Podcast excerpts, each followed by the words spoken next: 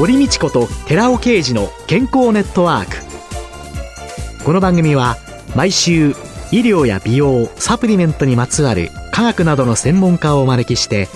私たちの健康のために役に立つお話を伺う健康生活応援番組です。包摂体サプリメントと MGO マヌカハニーで健康な毎日をお届けするコサナの提供でお送りします。ここでコサナから美容と健康のための無料セミナーのお知らせです来る1月28日火曜日午後5時から6時まで東京日本橋のコサナ東京本社にて第22回美容と健康を科学するコサナのセミナー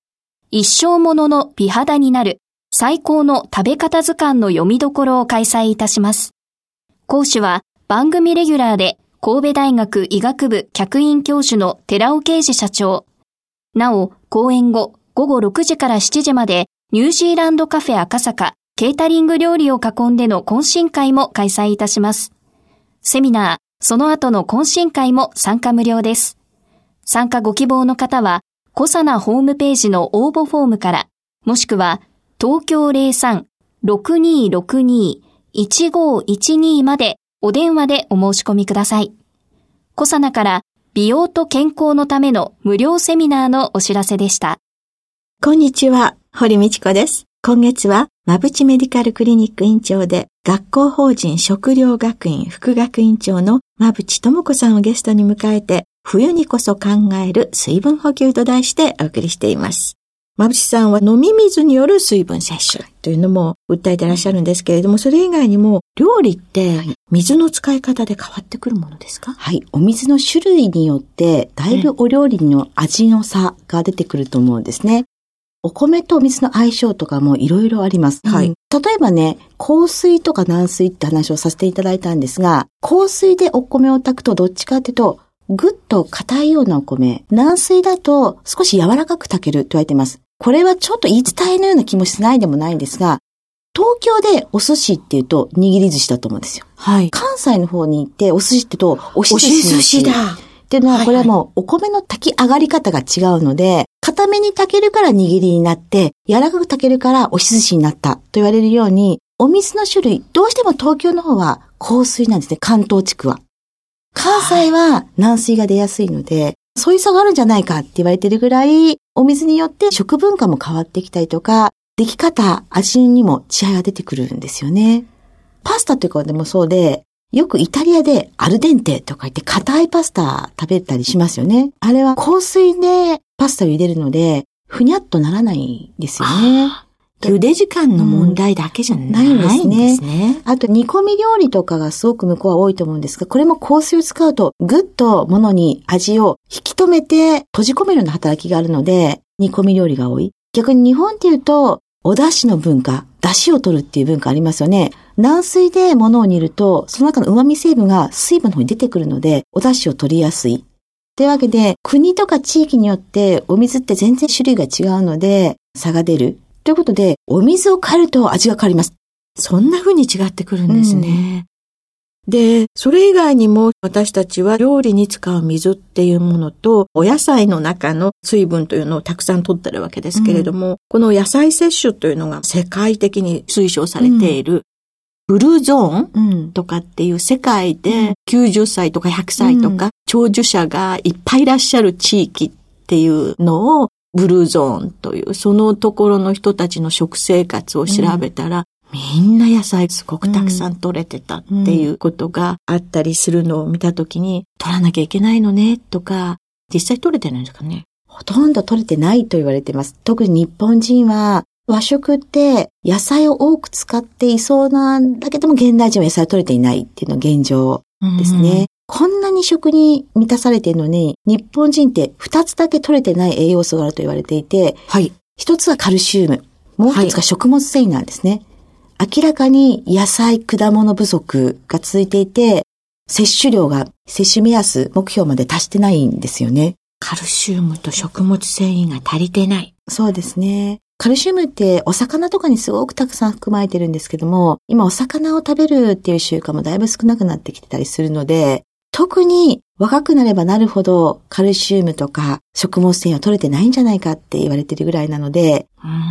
で、この食物繊維を取ると腸内環境は非常に良くなる。腸内環境っていうのが免疫力に関係してくるので、健康な方たちっていうのは野菜からしっかりたくさんのビタミンと食物繊維を取って健康を維持できているというふうに考えられているので、野菜不足は気にされて皆さん一生懸命取るようにするといいのかなって。馬淵先生自体は野菜をどういうふうに取るのを心がけていらっしゃいますか？私はビタミンとかを取るためには新鮮なお野菜がいいのかななんて思うんですが、量を取るためには温野菜を選んで食べることも多いですかね。あとは、色を気をつけたりします。お野菜を買うときに。なるべく濃い色のものを買おう。濃い色。ピーマンとか人参とかほうれん草とか、色が濃いもの、かぼちゃとかでもいいですけども、濃いものにビタミン類が非常に多いので、ピーマン、人参、かぼちゃ、ほうれん草、ブロッコリー、うん、濃い色のものをできるだけ選ぶ。選んでますね。350g の野菜っていうのが映像に映され、こんなに取れないでしょ、うん、だからジュースでっていう CM を見ちゃうんですけれども、えー、ジュースで飲むのと野菜を食べるのとではどうですかね？ジュースは、まずはね、糖分が結構たくさん入っているので、糖質が多いと思うんですね。はい。大量に飲むっていうと、そこはまず心配になってしまう。もう一つは、新鮮なビタミンとか、どうしても生の野菜にはかなわないので。じゃあ、一本補う程度そうですね。あとはお野菜しっかり自分で取るようにするといいのかなって。うん。一、うん、回目でしたかね、タンパク質というのを取らないとむくむというようなことを伺ったわけですけれども、ええはい、タンパク質と水ってそれ以外に何か関係ありますか？タンパク質をしっかり私は消化しなきゃいけないと思っていて、食べ物って食べてそれがすぐ吸収されるわけではなく、はい、しっかり細かく分解されて消化されて吸収されていきますよね。はい、特にタンパク質っていうのは消化が一番難しいと言われている。この時に私すごく水って関係してるなと思っていて、何かっていうと消化液。はい。意外と皆さん知らないんですけども、唾液ありますね。はい。唾液はだいたい1.5リットルぐらい毎日出ていて、胃液、胃のとこが出るもの。これも2リットルぐらいですかね。で、腸液もだいたい2リットルぐらい出ていて、この胃液とか腸液に消化酵素というものが入っていて食べ物が分解されてきます。ってことはしっかり体内にお水が保持されていて、体内でお水を回すことができないと、うまく消化酵素も出ないので、消化不良になりやすくなったりするんですよね。一番わかりやすいのは、口が乾くっていう方いらっしゃいますね。はい。これ唾液が出ていないので、唾液って糖分、糖質とかを分解していきますけども、こういうものの消化が悪くなってしまったり、これが消化だけではなく、口の中の免疫に役立ってたりとか、菌を抑えるのに役立つので、口が乾きやすい方って病気になりやすかったりとか、あと歯周病、虫歯になりやすいなんていうデータもあります。こういうものはしっかり出さないとこのタンパク質なんかも消化できないので、私はタンパク質と水って深い関係があるなって。あと、同じ糖質を取るにも、白っぽい糖質を避けて黒っぽい穀物、穀類を取るといいという、これは辺はどうなんですかね？これ血糖値に関係しているなっていうふうに私は思ってるんですが、はい、白いお砂糖とか白いものっていうのは生成されているので、はい、かなり吸収がいいんですね。はい、なので、食べた後すぐに消化されて吸収されて、一気に血糖値が上がりやすくなります。一方、黒っぽいものっていうのは、そこまで生成されてない雑穀が混じっていたりとか、うん、いろんなものが混じっているので、吸収がゆっくりなので、血糖値上がりにくいんですね。例えば、お砂糖とかも、いわゆる普通の上白糖と黒砂糖みたいなものを同時にお紅茶なんかに入れて溶かし始めると、絶対的に黒砂糖の方が遅いと思うんですね。ああ、溶けが悪い。うん。はい、あと、パンとかも、食パンとライ麦パンと同時に焼き始めると、多分食パンの方が早く茶色くなると思うんですよ。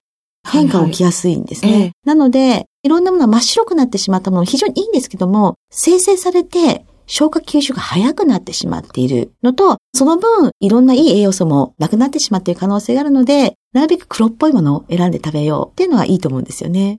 ダイエットというか、体重気にされている方にも私はなるべく黒っぽいものを取るようにお勧めしてます。私ちょっとどころじゃなくてかなり気にしてるんです。大変な状況になってきて、うん、そうか、黒っぽいものあとですね、私の友人がですね、過敏性腸症候群だったんです。うんうん、その彼女がアメリカに転勤になりましてね、レストランでもグルテンフリーっていうのがいっぱいあるから、うん、何の意識もしないで、健康にいい方がいいかなと思って、なんとなくそっちを取ってたら、うん、症状がなくなっちゃったんですよ。で、あ、私治ったのかなって思って、日本に来てまた普通の食事をしたら、まただから、グルテンフリーはものすごく重要っていうのを言われたのを頭の中に残っていて、それでこの馬淵先生のね、ご本読んで、グルテンフリーのことが記載されていて感激したんですけど、この辺もう少し詳しく教えていただけますか？グルテンって小麦粉の中に入っている粘着成分みたいなものなので、お蕎麦とか買われた時に裏見てもらうと、蕎麦粉と一緒に小麦粉が入ってると思うんですね。はい、これは蕎麦粉をうまくくっつけるため、粘着するために入れたりするんですが、こういう一番の大元の成分をグルテンと呼んでます。はい。で、このグルテンには、いい働きもあるんですが、取りすぎてしまうと、腸で炎症を起こすことが分かっていて、特に日本人はこのグルテンが苦手な人が多いと言われていて、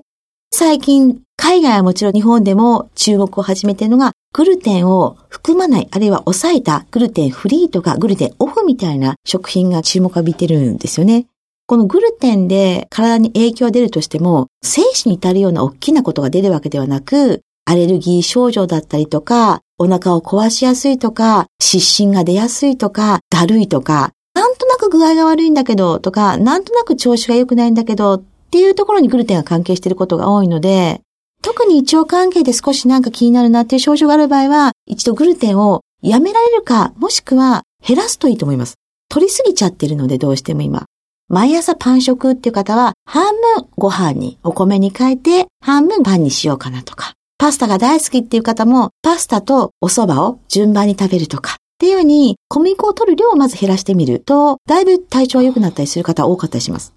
みんな気づいてないかもしれない。そうですね。さっき言ったように大きな症状は出ないので、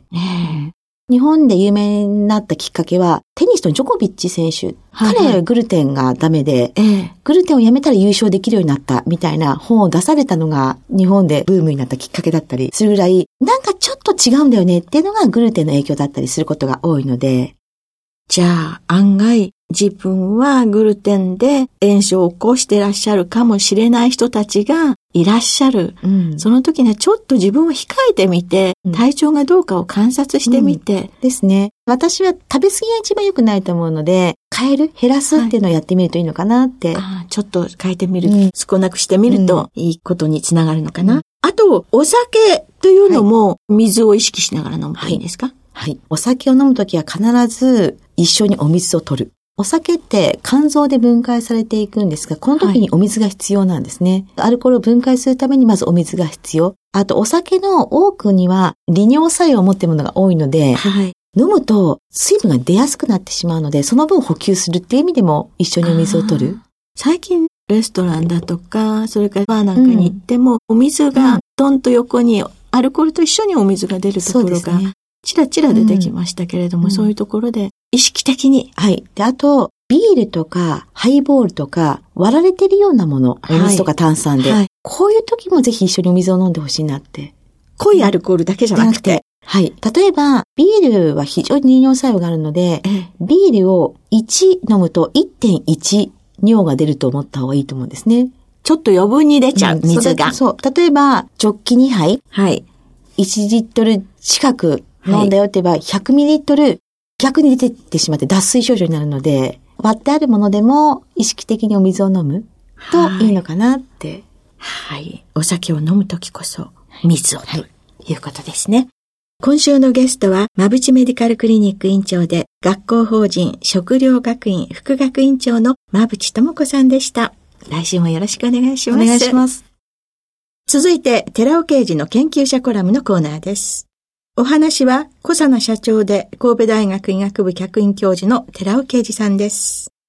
こんにちは、寺尾啓二です。今週は先週に引き続き、LDL はなぜ小型化するのかというタイトルでお話しさせていただきます。先週は、中性脂肪の値が高いと小型 LDL ができるということで、一つの理由としては、小型化するのは中性脂肪が多いとできるというお話をしたわけですけれども、確かに小型 LDL が作られる上で最も大きな要因というのは中性脂肪なのですけれども、それに加えて、実はインスリン抵抗性も大変重要になってきます。インスリン抵抗性っていうのは、2型糖尿病やメタボリックシンドロームによって起こるものなんですけれども、このインスリン抵抗性があると、どういうことが起こるかということなんですけども、LDL になる前のリポタンパク、VLDL、LDL よりもっと大きな粒子ですけども、この VLDL のことを VLDL の全区体、つまり VLDL から LDL ができるということなんですけれども、そしてこの VLDL はさらに2つに分けることができるんですね。VLDL1 と VLDL2 に分けられます。この2種類がありまして、インスリン抵抗性がもしあった場合、この VLDL1 の方が選択的に肝臓から分泌されてしまうわけです。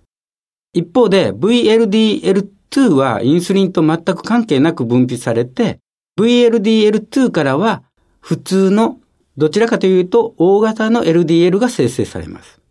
で、インスリン抵抗性で生成する方は、インスリン抵抗性で生成してくる LDL っていうのは VLDL1 の方からなんですけども、VLD1 の方は表面積が非常に大きいために、中性脂肪が豊富でありまして、LDL は VLDL1 と優先的に脂質交換、つまり中性脂肪とコレステロールを交換するわけです。となると、LDL はどんどん小型化していくということです。つまり、その結果、インスリン抵抗性があると小型 LDL が増えるということになるわけです。1993年にリーベンらは小型 LDL の多い人とインスリン抵抗性の関係を調べています。一般住民の LDL サイズを測定しまして、大型 LDL の含有量の方が多い人と、それから小型 LDL の含有量の方が多い人に分けまして、ブドウ糖負荷試験を行いました。その結果、小型 LDL の含有量が多い人のインスリン値は非常に高いことが分かりまして、インスリン抵抗性が認められたわけです。つまり、このように小型 LDL が増えると、インスリン抵抗性がある人が多くなるという結果だったわけです。お話は小佐野社長で神戸大学医学部客員教授の寺尾啓二さんでした。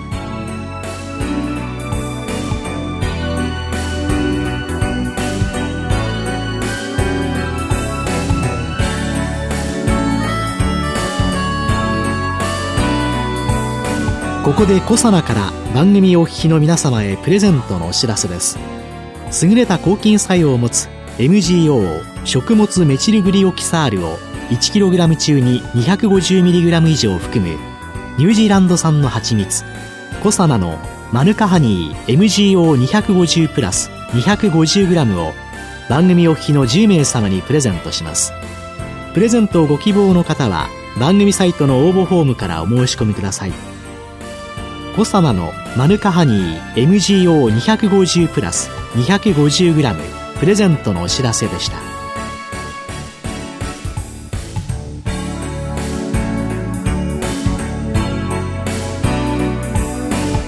堀道子と寺尾啓二の健康ネットワークこの番組は包摂体サプリメントと MGO マヌカハニーで健康な毎日をお届けするコサナの提供でお送りしました。